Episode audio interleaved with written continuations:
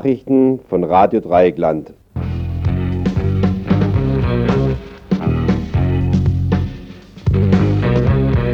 Schönen guten Abend an alle Hörerinnen und Hörer des heutigen Infos. Zwei Menschen, ein Team, haben heute versucht, fünf Themen zu bearbeiten und haben jetzt vier Beiträge anzubieten.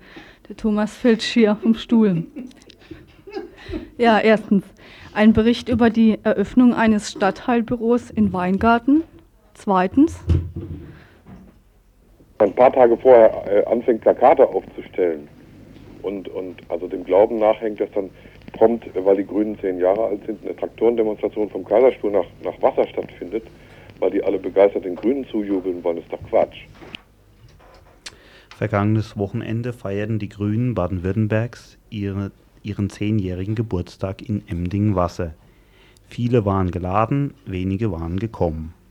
Radio Dreigland sprach mit einem Grünen aus Emmendingen, wie ihm der Geburtstagssekt denn geschmeckt habe. Drittens, einen kurzen Kommentar zur beschlossenen Trauung von Daimler-Benz und MBB. Und viertens, ein Studiogespräch. Morgen wird der Kreiswahlausschuss im Rathaus über die Zulassung der Parteien zu den Kommunalwahlen entscheiden. Die linke Liste, Friedensliste Freiburg, stellt an diesen Wahlausschuss konkrete Forderungen, nämlich erstens keine Wahlzulassung faschistischer Organisationen und keine öffentlichen Plätze und Räume für neofaschistische Organisationen. Um diese Forderungen zu bekräftigen, findet morgen eine Kundgebung vor dem Rathausplatz statt, und zwar um 10.30 Uhr.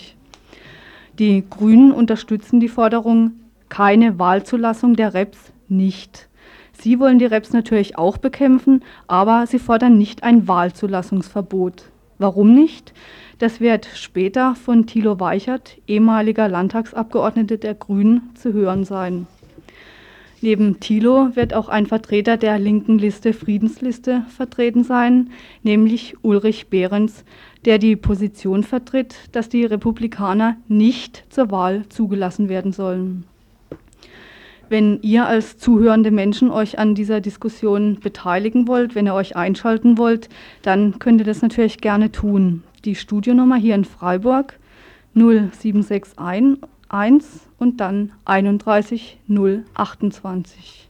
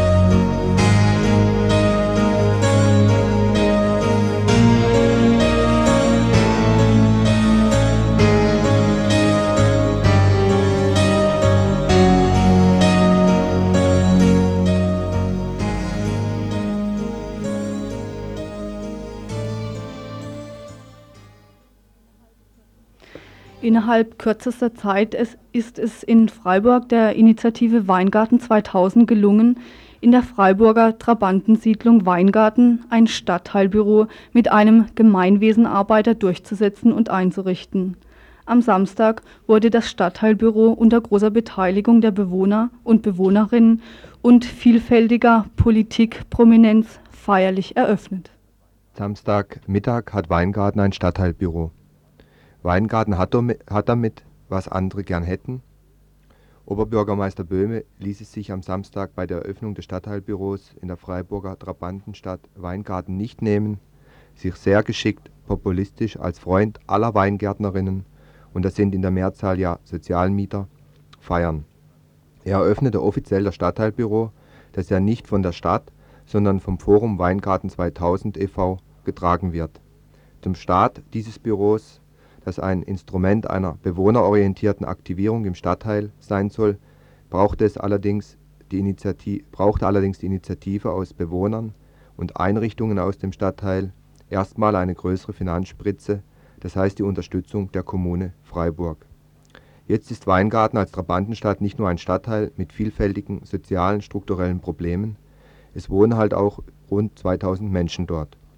Und kurz vor den Kommunalwahlen in Freiburg sind diese Bewohner auch in erster Linie potenzielle Wähler. Und so war es nicht verwunderlich, dass das Aufgebot an parteipolitischer Prominenz vor Ort in Weingarten enorm war. Und es dauerte eine Weile, bis all diese Mandat, äh, Mandatsträger und Trägerinnen, die auch künftig weitere Mandatsträger und Trägerinnen bleiben wollen, persönlich bekannt gemacht waren. Der Südwestfunk mit Radio Breisgau 1 tat seines dazu, transferierte dann die ganze Veranstaltung mit den Politikern und natürlich auch Bewohnern weit über den Stadtteil hinaus mit einer Live-Sendung und einem groß aufgebauten Live-Übertragungsteil. Der Stadtteil und die Bewohner in Weingarten haben am Samstag eine Aufmerksamkeit bekommen, also eine stadtweite große Aufmerksamkeit auch von den führenden politischen äh, Gruppierungen, wie sie sich wahrscheinlich in vielen der vergangenen Kämpfe, zum Beispiel gegen Mieterhöhungen und andere Probleme im Stadtteil, immer wieder gewünscht hätten. Nun, ich denke, der Alltag im Stadtteilbüro wird sicherlich in umgekehrter Reihenfolge ablaufen als die Eröffnungsveranstaltung mit den vielen Würdenträgern äh, an erster Stelle. Wir haben vor und in dem Stadtteilbüro die Musik des Ralf Reinhardt Duos beeinflusst jetzt etwas dann die Aufnahmeakustik. Wir haben also bei diesen, dieser Veranstaltung dann gleich Weingärtner und Weingärtnerinnen zu ihrem neuen Stadtteilbüro, ihren Wünschen und Vorstellungen befragt. Unter dem Druck von 1970 etwa, unbedingt Wohnraum zu schaffen, hat man halt hier diese trabante Stadt gebaut. Das wird man heute mit Sicherheit nicht mehr so machen. Und ich hätte oft äh, den Vorschlag zu machen, am besten abreißen, neu bauen und neu konzipieren. Ne? Und vor allen Dingen halt nicht so massiv die Leute äh, verschiedener Bevölkerungsgruppen aufeinander äh, aufpacken. Ne? Die wäre ja regelrecht zusammengepackt. Ne? Und, äh, also hat nichts mit Ausländern zu tun. Selbstverständlich können hier äh, ausländische Gruppen, sei es Aussiedler oder Asylanten, äh, sozial schwache Gruppen zusammenleben. Aber auch diese Massierung, gerade in Haslach, das war was seit ich denken kann, und das weiß ich von meiner Mutter noch, also vor dem Krieg so, in diesem Haslach hat man halt alles, was sozial belastet war, in irgendeiner Form, nach Haslach gestopft. Und die anderen Stadtteile hat man dann halt äh, von diesen Dingen verschont. Ne? Und darum kann das im Prinzip nur ein weiterer Weg sein, die Situation hier zu verbessern. Wesentlich wäre halt, dass die Leute mitmachen. Aber die Wohnsituation selber verändert sich ja jetzt nicht durch das Stadtteilbüro. Was kann man durch das Stadtteilbüro machen, damit irgendwie die Bürger hier besser leben können oder mehr mitbestimmen können in der Stadtpolitik? Man kann schneller, schneller. Vor allen Dingen durch das, wenn jetzt das Stadtteilbüro besetzt wird, nehmen wir so Klassemann wieder heraus. Das als erstes Mal kennen und dann mit den Mitarbeitern, die auch politisch engagiert sind, dass die schneller und viel mit mehr Druck vor alle Dinge hier arbeiten können. Hier ist man dann direkt beim Bürger und vom Bürger geht es dann auch zum OB und ich bin überzeugt, dass der OB offenes Ohr hat. Und er war immer bis jetzt für Haslach da. Wir haben jetzt zwei Zeit lang nicht mehr gesehen und äh, wir sind froh, dass er mal kommen ist. Aber ich glaube, dass das das Erste ist. Und das Zweite ist, dass die Bürger auch Vertrauen finden zum Stadtteilbüro. Das heißt, dass ein Mann oder Leute da sind, die vor alle Dinge mit dieser äh, Sache, was hier im Weingarten geht und steht, Bescheid wissen und vor allen Dingen auch mit den Leuten umgehen können. Das heißt, Vertrauen schenken und Vertrauen geben. Das ist das Wichtigste, was ich dafür halte. Äh, dass äh, die verschiedenen Ämter sozusagen hier Sprechstunde halten, dass man nicht mal in die Stadt fahren muss. Das ist schon wichtig. Und wenn man erst ins Gespräch kommt, dann merkt man erst, was alles noch interessant für einen ist. Nicht? Das ist mir jetzt so gegangen mit der Sparkasse. Also man, man, besondere Fälle sind man gegen geht um Testament zum Beispiel, da weiß man nicht als einfacher Bürger, was man da alles zu beachten hat. Nicht? Haben, haben Sie schon mal irgendwie mit der Mieterinitiative oder so irgendwo mitgemacht? Haben Sie schon mal ich war, war eine ganze Zeit in der, in der, na, im Mieterbeirat. Ah ja. Ja, ja.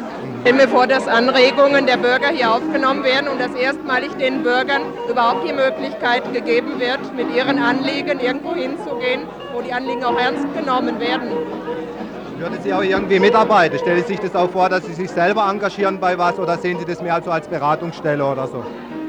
Ich denke, man sollte sich auch selbst engagieren.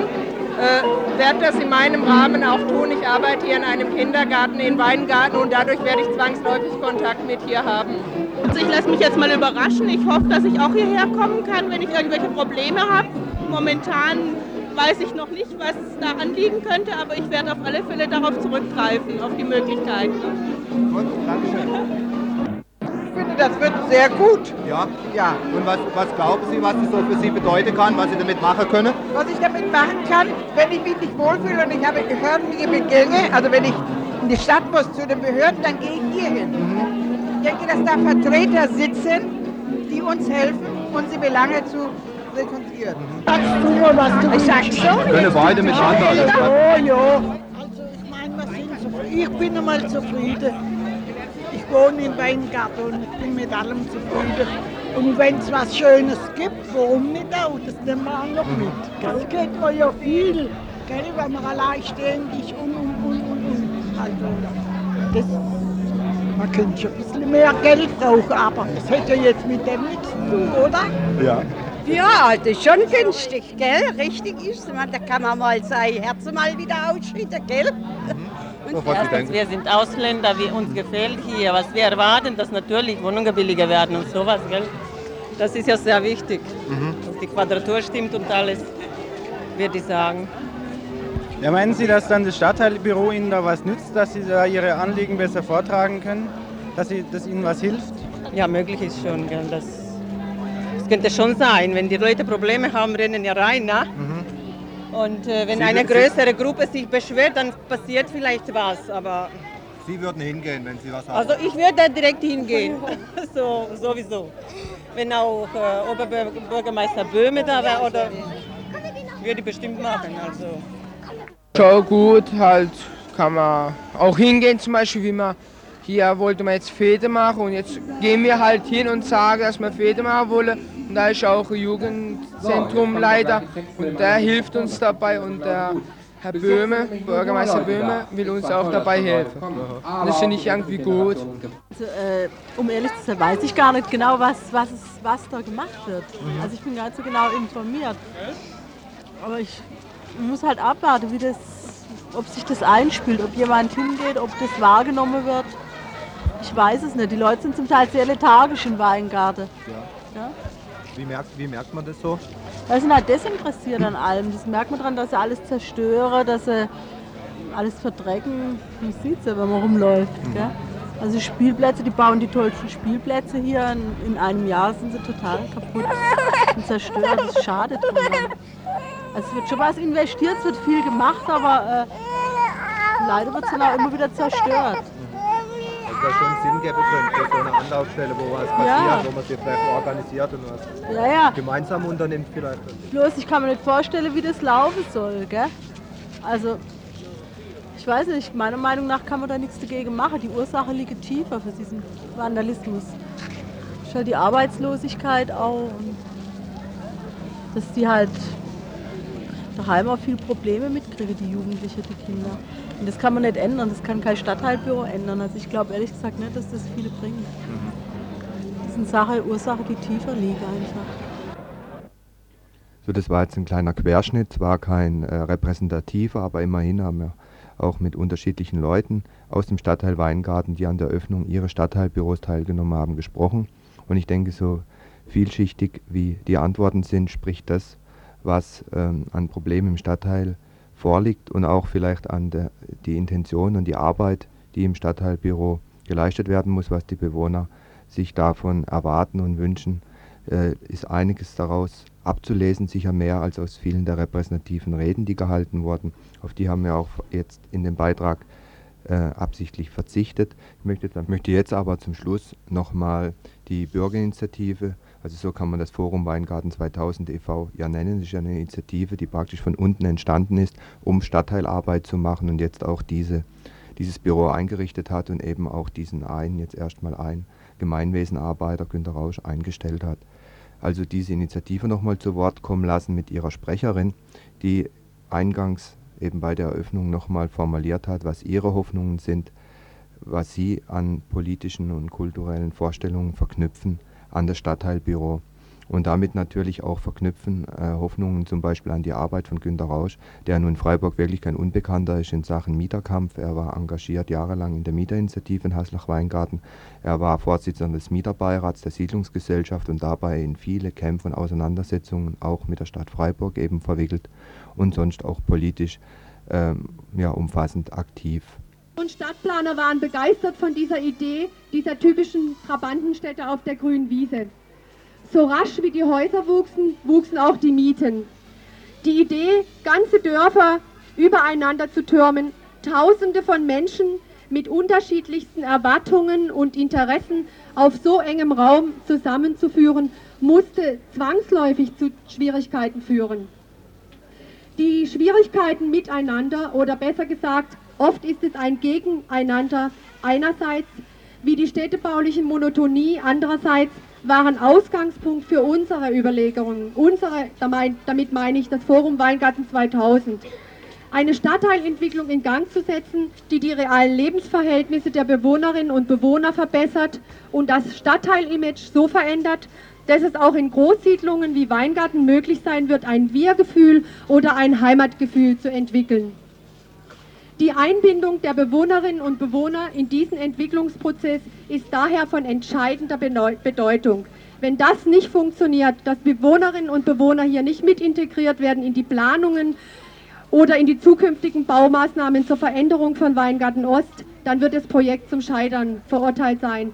Deshalb so, ich denke, wir können nur die besten Wünsche nach Weingarten schicken, dass diese Initiative zur Aktivierung der Bewohner dass die Bewohner ihre Rechte lernen, zunehmend selbst wahrzunehmen. Und da werden sich die Konflikte dann zum Beispiel auch mit dem Bürgermeister Böhme, der ja jetzt diese, sehr wohlwollend dieses Büro eröffnet hat und gleichzeitig natürlich zum Beispiel in der Mietenfrage einer der härtesten hm, Partner, also Gegenpart sein wird, wenn sich diese Mieter weiter engagieren, ihre Rechte wahrnehmen und zum Beispiel für, Wohnbe für Wohnbedingungen eintreten, die bezahlbar sind und in denen sich sozial äh, leben lässt.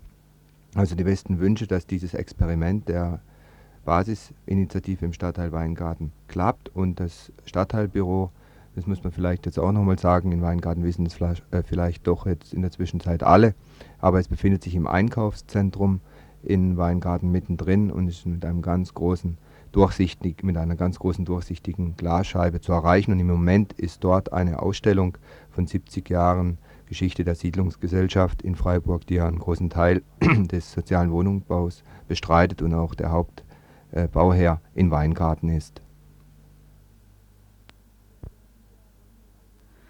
Ja, wie wir heute noch erfahren haben, hat die Eröffnung des Stadtteilbüros offensichtlich schon die ersten Bewohner und Bewohnerinnen angesprochen. Günter Rausch konnte heute am ersten Arbeitstag im Stadtteilbüro schon den Besuch von Bewohnern erfreulich registrieren und verschiedene Vorschläge zur Stadtteilarbeit entgegennehmen.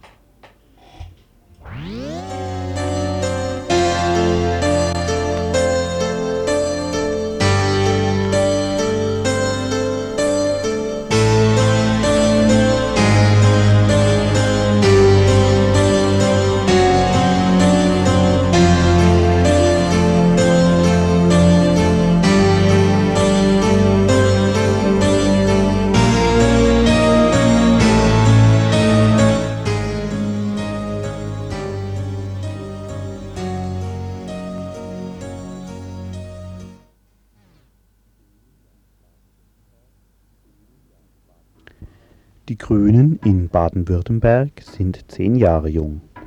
Aus diesem Grund fand am vergangenen Wochenende ein großes Fest statt.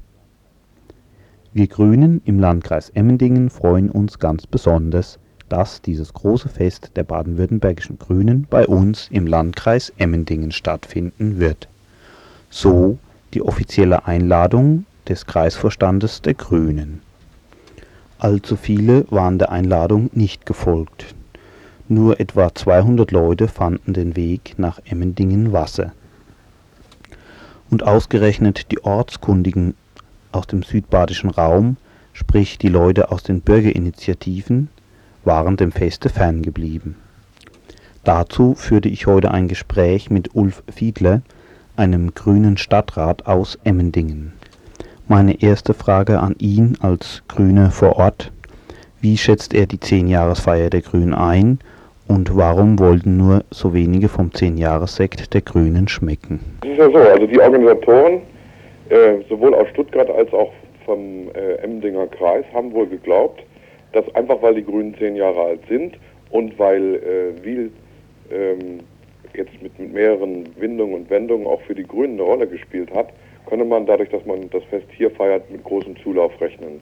Das war nicht so. Mhm. Und ich halte es aber von vornherein auch für, für, für aufgesetzt, die ganze Geschichte. Und der Wilfried Tellkemper hat ja in dem Artikel vorher schon äh, Ähnliches angedeutet, was das anbetrifft. Und dafür ist er auch gestern unheimlich angemacht worden. Also es, äh, die Pleite wird, es wird jetzt nach Schuldigen gesucht für diese Pleite.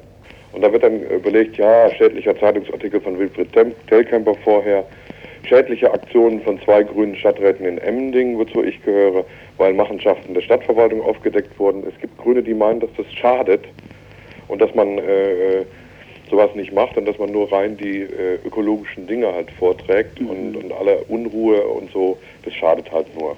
Mhm. Diese, diese Widersprüche, also die sich innerhalb der Grünen abspielen, die, die haben dann äh, zur Auswirkung, dass eben für diese bei der bei der Schuldzuweisung für diese Pleite eben Schuldige gesucht werden. Der Wilhelm Tellkemper hat angekündigt, so zumindest in der Badischen Zeitung vom letzten Donnerstag, dass bei der Zehnjahresfeier etwas Aktionistisches von einigen Basisinitiativen zu erwarten sei. Proteste äh, in dem Sinne gab es sicher, äh, sicher nicht, ich war die meiste Zeit da. Yeah. Äh, was in dem Telkemper-Artikel angedeutet wird, dass, dass Gruppen aus der Region sich was überlegen dazu wie sie darauf reagieren. Davon ist mir bisher nur eine Sache bekannt, nämlich Gruppen aus der Region. Das müssten ja in erster Linie die Bürgerinitiativen sein, ne? die zum Beispiel sagen, okay, ähm, die Grünen sind da und es sind andere Leute da, aber die Grünen können nicht einfach zum Beispiel Wiel vereinnahmen. Mhm. Das ist ja das, was, was äh, ich auch vorher schon als Gefahr gesehen habe. Dass so umstandslos gesagt wird, äh, Wiel war ganz wichtig und das war die Wiege der Grünen und deswegen sind die, die Grünen äh, die Erben von Wiel.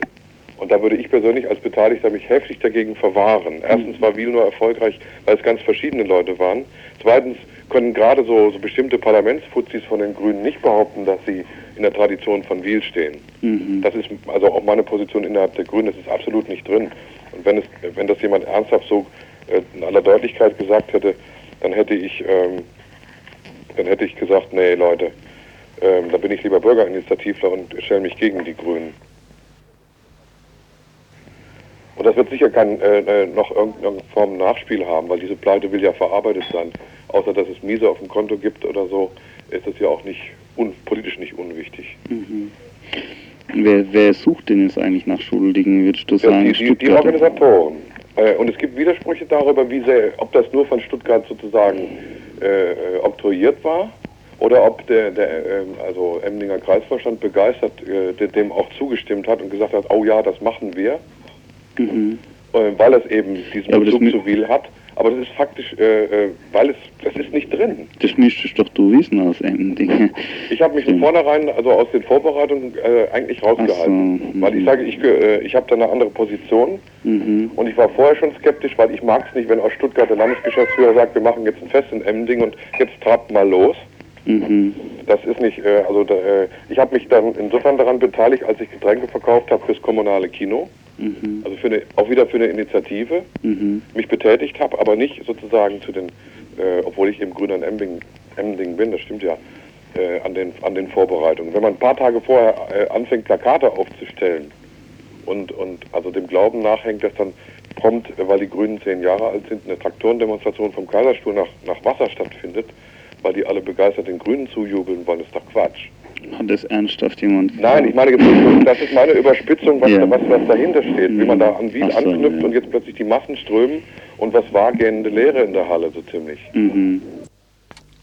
Soweit zum Geburtstag der Grünen und der Einschätzung von Ulf Fiedler, einem Grünen aus dem Emdinger Stadtrat. Die Geburtstagsfeier wird noch weitergehen in Form einer Veranstaltungsreihe an verschiedenen Orten, zeitlich über ein halbes Jahr verteilt. Dabei soll auch ihr neues Buch vorgestellt werden mit dem Titel Grüner Weg durch schwarzes Land. Eine Bilanz über zehn grüne Jahre in Baden-Württemberg.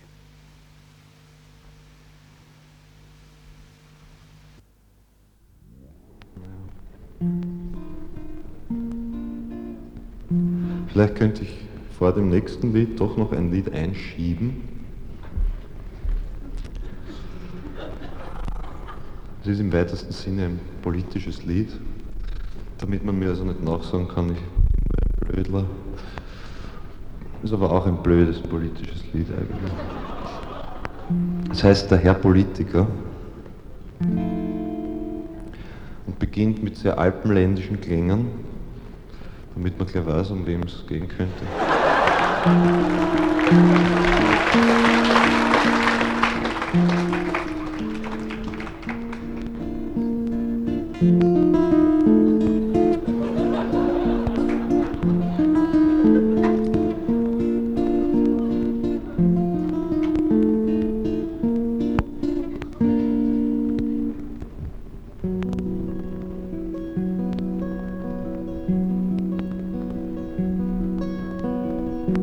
Der Herr Politiker hat endlich einmal frei.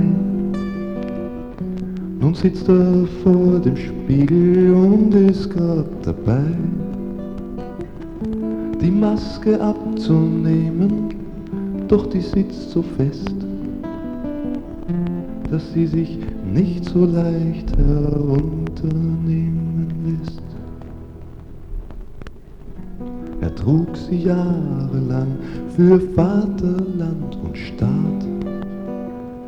Doch heute hat er dieses blöde Grinsen satt. Die Frau, die Kinder, alle sind ganz aufgeregt.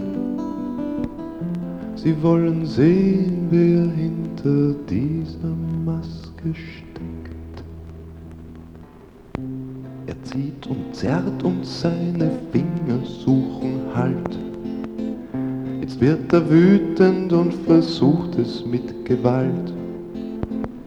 Das hat er schließlich als Politiker gelernt, wie man so Sachen notfalls mit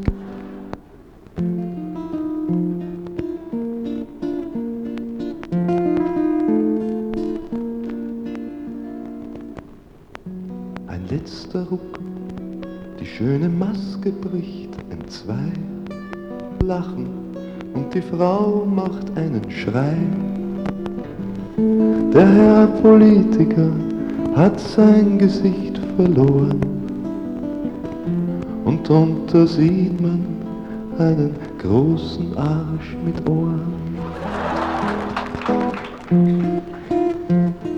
Doch weil er gut mit sowas leben kann, gibt er noch immer keine Ruhe. Wenn er gar vielleicht noch Kanzler wird, dann scheißt er uns ganz einfach zu.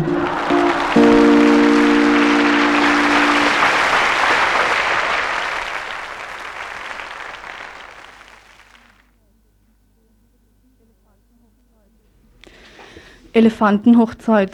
So betiteln die Zeitungen die am letzten Freitag beschlossene Trauung von Daimler-Benz und MBB. Elefantenhochzeit deshalb, weil mit dieser Trauung Europas größtes Waffenbrautpaar die Ringe tauschen wird, um dann in der eigenen Wohnung ungestört ihren Ehepflichten nachgehen zu können. Ob es wohl eine Liebes- oder Zweckheirat war? Ich denke, wir finden in dieser Verbindung beides. Die Liebe zum Verdienen paart sich hier mit dem Zweck der Machtvergrößerung. Eine optimale Verbindung also, standfest. Scheidungsrichter werden hier wohl kaum zum Zuge kommen. Untreu werden sich die Partner wahrscheinlich auch nur dann, wenn sie auf dem Heiratsmarkt, sprich Waffenmarkt, ein attraktiveres Gegenüber finden, mit dem sie gerne fusionieren würden. So wie sie jetzt wahrscheinlich mit leichten Herzens Kraus Maffei von sich stoßen, Daimler, um eine andere Braut an sich zu binden. Streng genommen betreibt Daimler Polygamie. Aber dieses Unternehmen ist vorsichtig genug, sich diese Bettgeschichten staatlich absegnen zu lassen. Keine wilde Ehe. Am letzten Freitag gab Wirtschaftsminister Hausmann seinen Segen und er wünschte dem Paar, dass es halten möge, was es versprechen wird, nämlich die bundesdeutsche Luft- und Raumfahrtindustrie wettbewerbsfähig zu machen. Mit der Entwicklung von militärischen Flugzeugen, zum Beispiel dem Jäger 90, sind für Daimler unschätzbare Vorteile und praktisch kein finanzielles Risiko verbunden. Bezahlen wird, dieses, wird diese Entwicklungsaufträge allein der Staat und Daimler kann eine Menge lernen und dieses Wissen für zivile Projekte benutzen. Das heißt, Forschung und Entwicklung zahlt der Staat, abkassieren wird Daimler. Staatssekretär Erich Riedel im Bundeswirtschaftsministerium weiß, dass die Entwicklung des Jäger 90 große technologische Wirkungen haben wird. Zitat Diese werden in der zivilen Luftfahrt und in der Raumfahrt nutzbar sein und darüber hinaus Anwendung in anderen Industriebereichen, wie zum Beispiel in der Elektronik, Verkehrstechnik, im Kraftfahrzeugbau, Motorenbau, Kraftwerksbau und in der Medizintechnik erschließen. Es mag Zufall sein, aber in den meisten dieser genannten Gebiete ist der Daimler-Konzern tätig. Noch einmal auf den Punkt gebracht, weil die Militärs stets alles bezahlt haben, was ihnen an Forschungs- und Entwicklungskosten in Rechnung gestellt wurde, bescherte der Einstieg in die Rüstungsproduktion einen kostenlosen Know-how-Transfer für zivile Projekte. Das heißt, die Steuerzahler subventionieren Daimlers Gewinnspanne. Ja, und wie bei jeder Trauung, so wird der Pfarrer auch hier sagen, Wer etwas gegen diese Ehe einzuwenden hat, der sage es jetzt oder schweige für immer. Das Kartellamt probierte es zumindest, diese Verbindung als Monopol zu ächten, als unehrenwerte Verbindung. Aber die Befürworter des Brautpaares hatten ein gewichtigeres Wort und somit hat das Kartellamt zu schweigen. Für immer. Überhaupt eine lächerliche Vorstellung, dass sich so ein mickriges Amt oder auch ein paar Professoren aus der Monopolkommission, ein paar graue Mäuse, zwei Elefanten gegenüberstellen. Wahrscheinlich war der Einspruch aber auch nur die Showeinlage für die Trauzeugen, dem Volk, damit die später nicht sagen können, Wenn wir gewusst hätten, welche Kinder diese Ehe hervorbringt, dann. dann, was hätten die Trauzeugen denn dann getan? Sie wissen ja jetzt schon, wenn Sie es wissen wollen, dass die Braut nicht jungfräulich diese Ehe eingegangen ist und dass das erste Kind schon in der Forschung und Entwicklung ist. Der Jäger 90. Ein Milliardenprojekt, das die Trauzeugen teuer bezahlen und die Eheleute sich an diesem Kinde dumm und dämlich verdienen.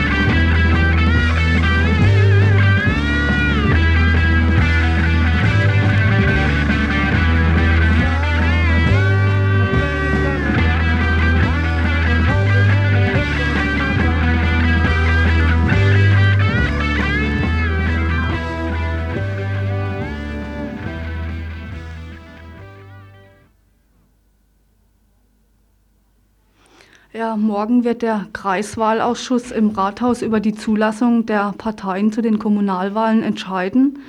Die linke Liste Friedensliste Freiburg stellt an diesen Wahlausschuss konkrete Forderungen. Keine Wahlzulassung faschistischer Organisationen und keine öffentlichen Plätze und Räume für neofaschistische Organisationen. Um diese Forderung zu bekräftigen, findet morgen eine Kundgebung vor dem Rathausplatz statt um 10.30 Uhr. Mensch ist dort also herzlich willkommen. Die Grünen unterstützen die Forderung, keine Wahlzulassung der REPS nicht. Sie wollen die REPS natürlich auch bekämpfen, aber sie fordern nicht ein Wahlzulassungsverbot. Warum nicht? Das wird Thilo Weichert jetzt selber sagen können. Im Studio sind jetzt, wie gesagt, Thilo Weichert und Ulrich Behrens von der linken Liste, Friedensliste. Thilo, du bist selber Mitglied dieses Kreiswahlausschusses und in dieser Eigenschaft hast du den offenen Brief der linken Liste, Friedensliste, erhalten. In diesem offenen Brief an den Kreiswahlausschuss wird gefordert, dass die Republikaner als Partei für die Kommunalwahlen im Oktober nicht zugelassen werden sollen. Du sprichst dich gegen ein Verbot der Republikaner aus, beziehungsweise gegen die Nichtzulassung zu den Wahlen. Warum? Also zunächst mal muss ich sagen, dass ich gemeinsam mit der linken Liste, mit, alle an, mit allen antifaschistischen Organisationen dafür bin und es als unbedingt notwendig ansehe, dass die Republikaner bekämpft werden, politisch bekämpft werden und dass wir also es auch hinkriegen, dass die Republikaner äh, keine Wahlerfolge, aber auch keine Öffentlichkeitserfolge haben. Also diese Basis, die besteht so, ich glaube, im, im linken Spektrum insgesamt. Ich denke aber, dass solche repressiven Maßnahmen wie jetzt ein Verbot dieser Partei oder Nichtzulassung dieser Partei das ungeeignetste Mittel ist, um jetzt gegen die Republikaner was zu unternehmen. Äh, ich kann jetzt hier nur ein paar Stichworte sagen, vielleicht ergibt sich dann aus der Diskussion noch mehr. Ich denke, dass äh, so eine Nichtzulassung nur eine Symptomkuriererei ist die Wurzeln, ökonomischen und die sozialen Wurzeln von dem Rechtsradikalismus allgemein und jetzt von Republikanern ganz konkret werden durch solche Verbote überhaupt nicht angegriffen, sondern sie werden nur übertüncht und werden verdrängt. Und ich denke, das ist gerade notwendig, dass eine öffentliche Auseinandersetzung stattfindet und die kann eigentlich nur dann stattfinden, auch mit den Republikanern und mit den Sympathisanten von den Republikanern, wenn die auf der politischen Bühne auch äh, präsent sind, was mit dem Verbot nicht mehr der Fall wäre. Dann denke ich, dass also für die Republikaner das bisher ein gefundenes Fressen war, dass sie immer mal wieder so ein bisschen angegriffen worden sind, jetzt auf so einer rein formal staatlichen Ebene. Und der Schönhuber hat es also jedes Mal groß verkauft. Er macht ja offensichtlich die richtige Politik, weil die etablierten Parteien sich so gegen ihn wehren würden, mit rechtswidrigen Methoden und ähnliches, sagt er dann. Und ich denke, dass also eine Nichtzulassung genau den gleichen Effekt jetzt auf kommunaler Ebene haben würde, weil vom Verwaltungsgericht würde diese Nichtzulassung keinen Erfolg haben. Das bedeutet, im Endeffekt könnte also hier der Herr Heidel, heißt er hier in Freiburg, könnte also in die Öffentlichkeit treten und sagen, wir sind die großen Märtyrer. Wir haben also jetzt vor dem Gericht erst das durchsetzen können, was eigentlich das Recht jedes Bürgers ist, eben für die Kommunalwahlen zu kandidieren. Ich denke, das wäre also eine Nichtzulassung, wäre eher ein politischer Gewinn, weil wir da eine Chance für die Republikaner geben, für die, als dass es jetzt wirklich äh, die Republikaner treffen würde. Und dann, also als letzter eher so einen allgemeinen Demokratie-theoretischen Grund, denke ich, dass also so Verbote erst als letztes Mittel in der demokratischen Auseinandersetzung ähm, zum Tragen kommen sollten, dass also im Vordergrund stehen sollte eine politische, inhaltliche Auseinandersetzung, eine Information der Bürger und ja auch eine Denunzierung der politischen Ziele, die jetzt von faschistischen Organisationen, jetzt konkret hier von Republikanern verfolgt werden. Dazu kommt eben, das habe ich vorhin schon erwähnt, dass also die rechtlichen Grundlagen für das Verbot oder die Nichtzulassung von dieser Partei äußerst dürftig sind. Also es wird ja immer ähm, Bezug genommen auf diesen Artikel 139 Grundgesetz, wo ähm, Folge- und Nebenorganisationen von Nazis nicht äh, zugelassen und verboten werden. Ich denke, das ist äußerst schwierig auf die Republikaner anzuwenden. Und dementsprechend haben die herrschenden äh, Gerichte haben auch ganz klar gesagt, mit einer oder zwei Ausnahmen, dass also diese 139 selbst auf die NPD nicht anwendbar ist, geschweige denn auf die Republikaner, die sich ja zumindest formal vom Nationalsozialismus distanzieren, um dann inhaltlich dann doch wieder alles das zu propagieren, was damals äh, gemacht und gesagt worden ist. Mhm. Ulrich, äh, die linke Liste, Friedensliste, sieht es anders. Ihr denkt, dass ein Verbot nach dem 139 möglich wäre, also jegliche Neugründung der NSDAP oder ihre Untergliederung zu untersagen sind damit. Also ihr argumentiert auch mit der rechtlichen Möglichkeit, diese Partei zu verbieten? Nicht nur der 139, sondern äh, auch für die BRD verbindliches Völkerrecht. Äh, unter anderem das auch hier als Gesetz geltende Gesetz äh, zur Beseitigung jeder Form von Rassendiskriminierung.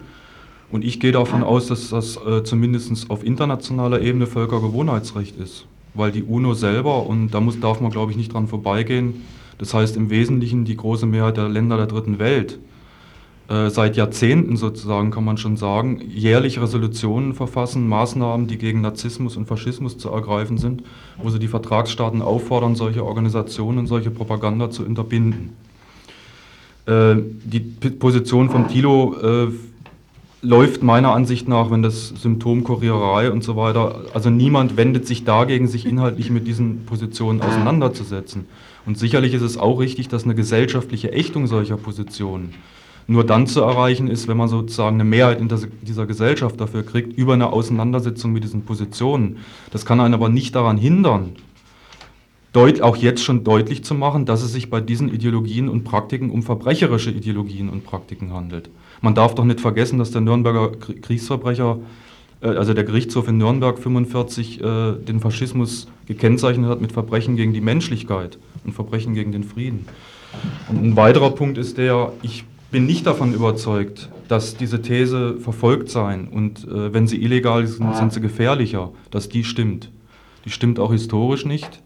Natürlich stimmt sie nicht, aber damit wird politisch gearbeitet von der. Ja, sicher wird damit politisch gearbeitet, aber es wird sofort in der Offensive gegangen. In dem Kölner Kommunalwahlprogramm wird auch gesagt, die Republikaner werden von einer Volksfront von Grünen und DGB bis hin zu, un, zu, zu Volksfront, Jusos und, und so weiter verfolgt. Und dann kommen die äh, äh, Forderungen, stoppt die Volksfront gegen Republikaner, gegen die Verleumdung des konservativen Bürgertums. Und dann kommt ihr Programm, das einen aggressiven Charakter hat. Also dass man sozusagen sagen kann, nur aus dem Verfolgtsein heraus, das ist ein Anknüpfungspunkt.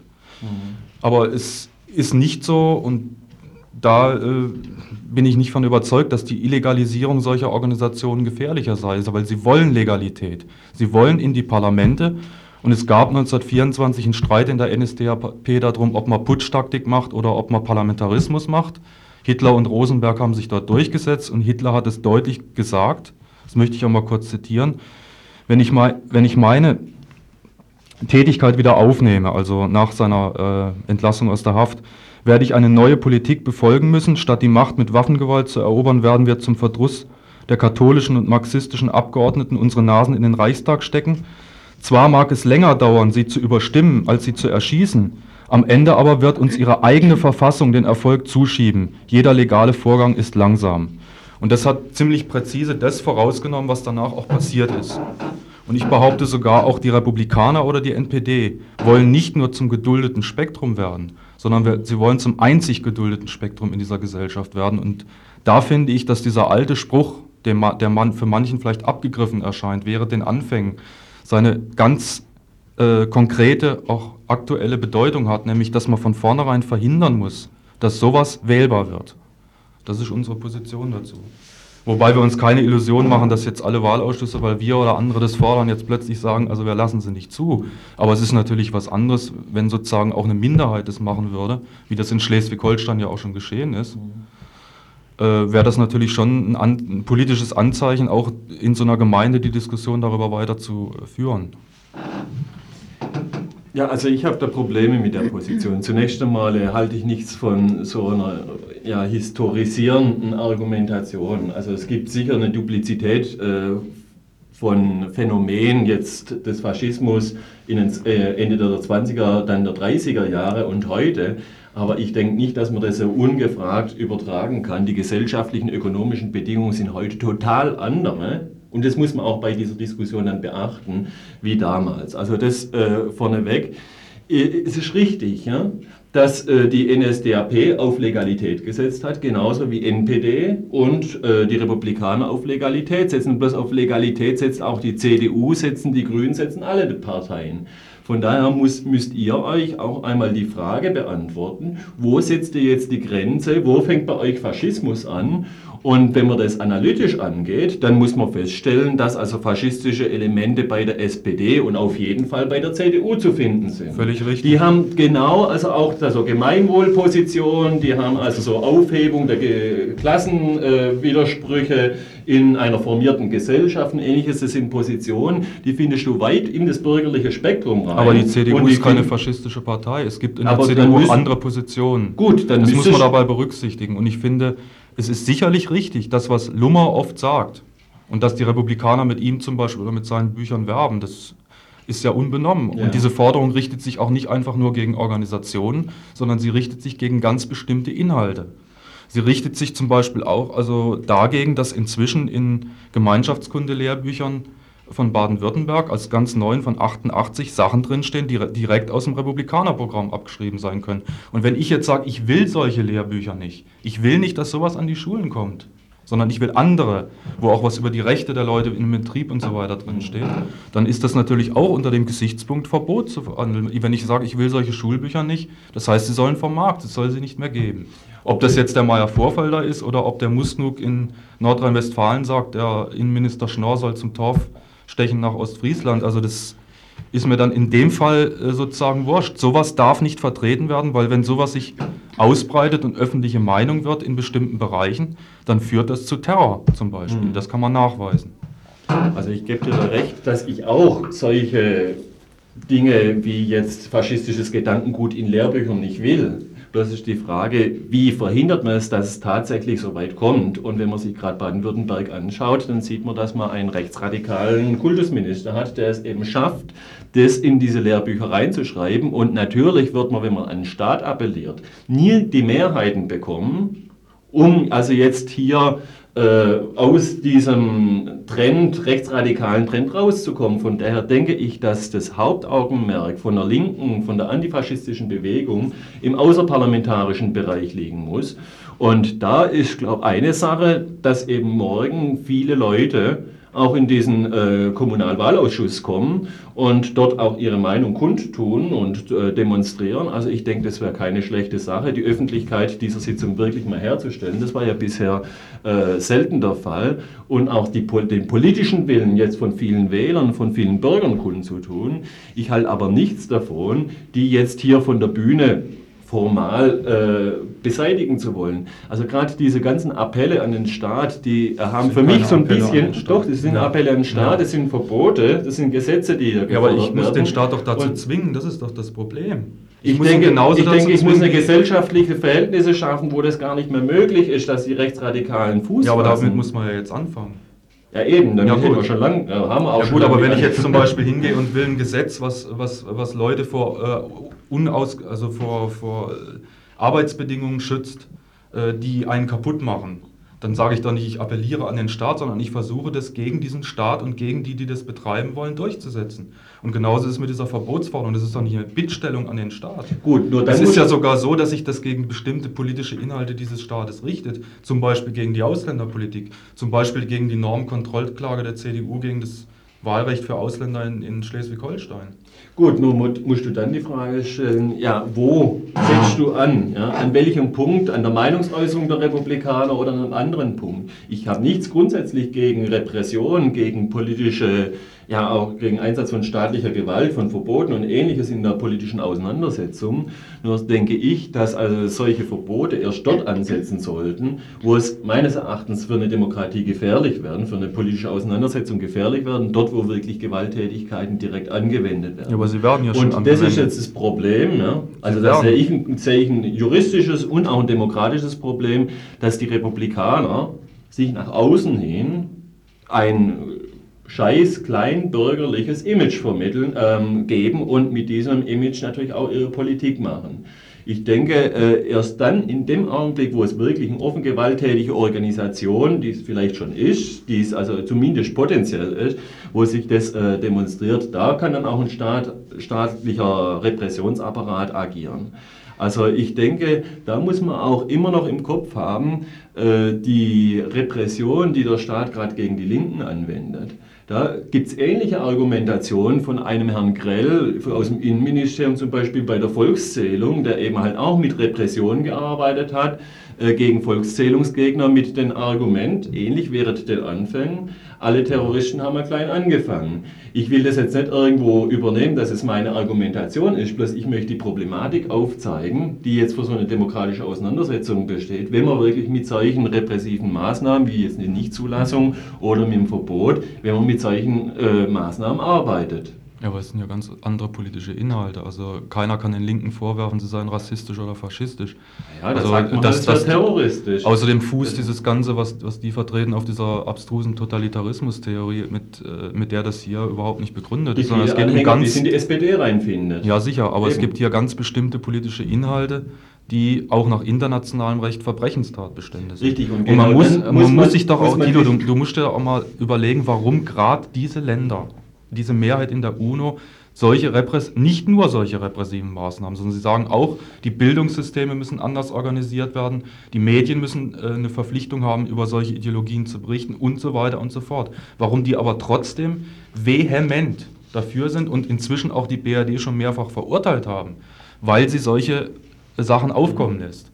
Und das muss doch einen Grund haben. Und meiner Ansicht nach hat es den Grund, dass diese Länder unmittelbar von solchen Praktiken, unter anderem auch Kolonialismus und Rassismus, Apartheid betroffen sind und daraus ihre Konsequenzen gezogen haben. Also ich bin vorhin nicht auf dieses äh, Argument des Völkergewohnheitsrechts eingegangen, weil ich denke, dass also bei der Kommunalwahl das Völkerrecht äh, Nein, das- in, eine indirekte äh, Bedeutung hat. Aber gerade wenn du das Völkerrecht hier immer wieder zitierst oder überhaupt das Recht zitierst, muss ich einfach mal darauf hinweisen, dass die mehr, meisten äh, Staaten in der Welt, auch in der dritten Welt, dass es totalitäre, dass es autoritäre, nicht nur konservative, dass es auch faschistische Staaten sind.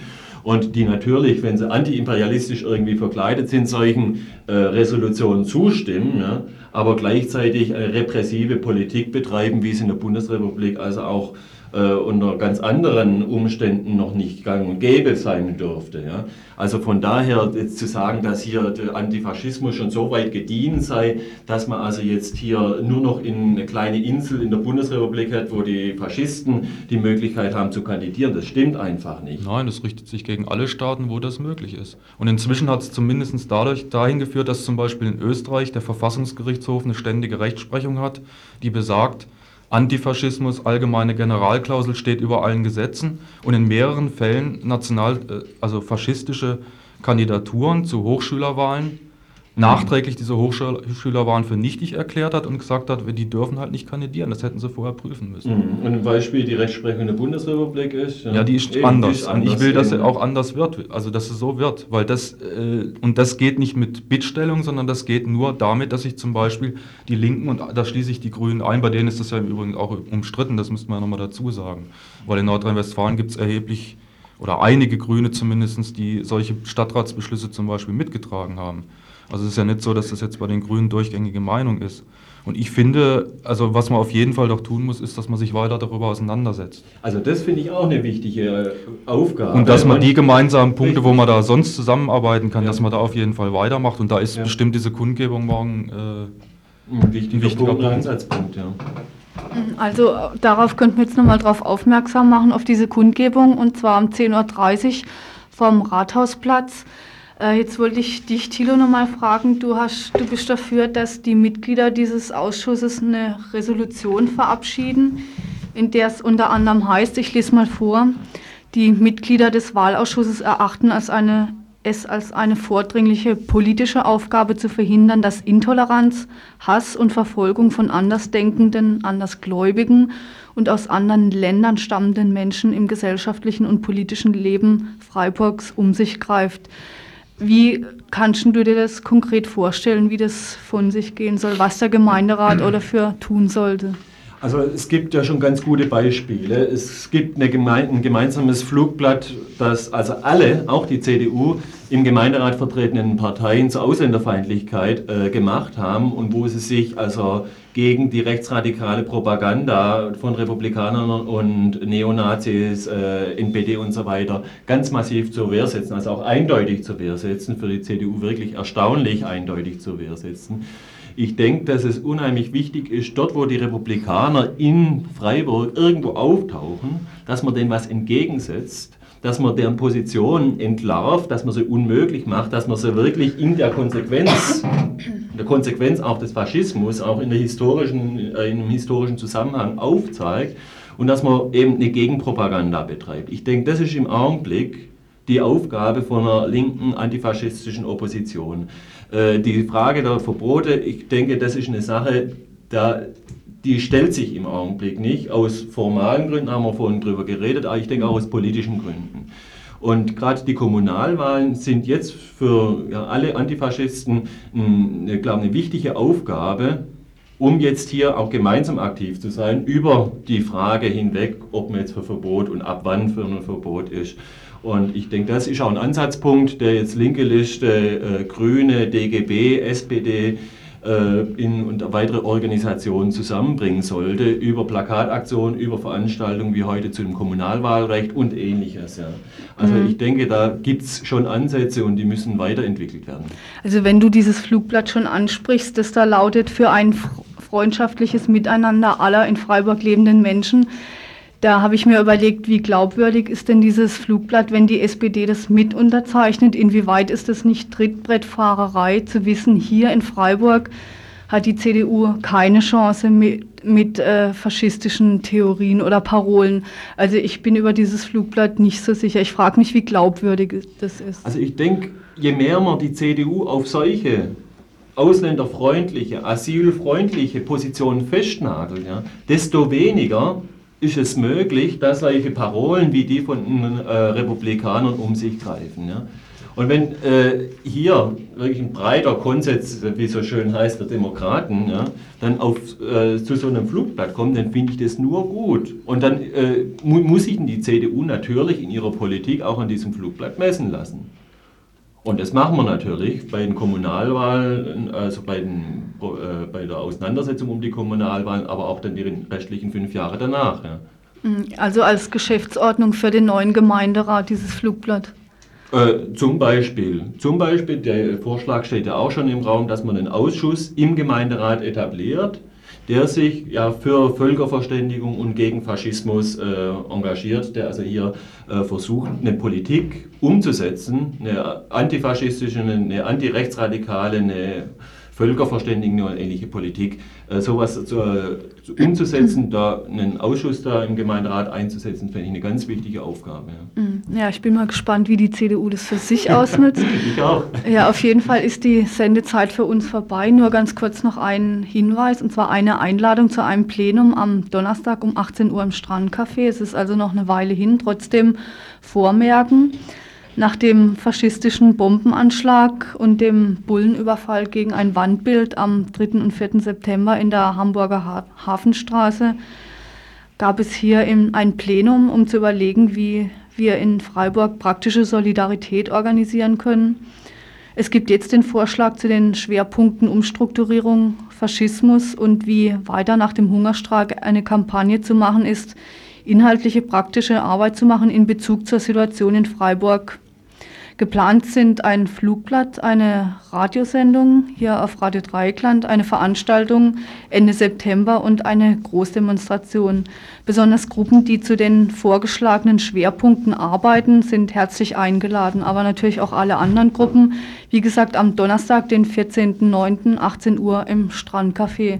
Und hiermit verabschiedet sich das äh, dünne Montagsteam, bestehend aus zwei Menschen. Und ich bedanke mich nochmal bei meinen Studien. Gästen. Tschüss.